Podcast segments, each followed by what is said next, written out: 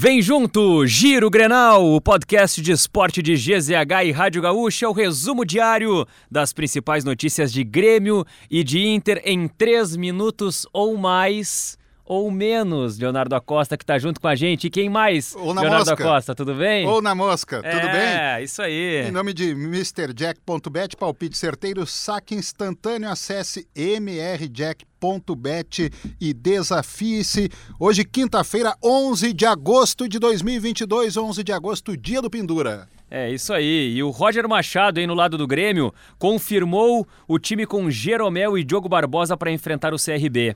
O treinador esboçou a formação no último treino antes da partida. Jeromel, que está pendurado com dois cartões amarelos, era dúvida, mas deve jogar.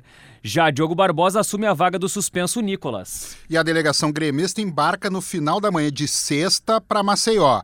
O provável time contra o CRB no sábado tem Breno, Rodrigo Ferreira, Jeromel, Bruno Alves e Diogo Barbosa, Vila Sante, Leiva e Campas. Biel, Diego Souza e Guilherme. E o Grêmio poderá ganhar um reforço caseiro na próxima semana. Ferreira será reavaliado para retornar na partida contra o Cruzeiro, pela 25ª rodada da Série B.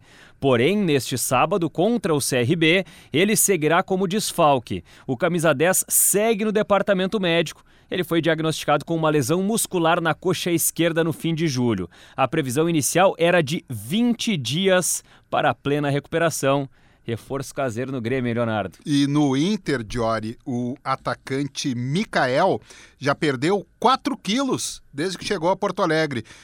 Por isso tem condições de jogar apenas por alguns minutos. Ele foi contratado junto à Salernitana da Itália, mas está sem atuar desde o mês de abril. E já fica a dica para a nossa audiência hum. para acompanhar a cobertura completa e a repercussão de Inter e Melgar pela Copa Sul-Americana na Rádio Gaúcha em GZH, nosso site gzh.com.br e também no YouTube de GZH. Tudo, tudo, tudo tá lá.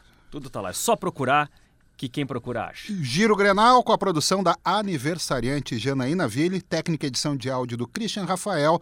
E fica a dica, né? Nos siga lá nas redes sociais, no arroba esportes GZH. Ah, Copa do Mundo, hein? Faltam 101 dias para a Copa do Mundo do Catar. Ou 99, ou 100. Me perdi agora. Que mudou, né? Mudou, né? Não, mas agora é 101. A notícia é que a Copa do Mundo vai começar um dia antes. É, agora pelo menos arrumaram, né? É, vai começar Porque no domingo, A né? abertura ia ser entre o segundo e o terceiro jogo. Já chega a Expo Inter, né? Não, fazer a abertura... É. Vão fazer a abertura antes do primeiro evento. Exatamente. Né? Começa na abertura. Então, faltam 101 dias.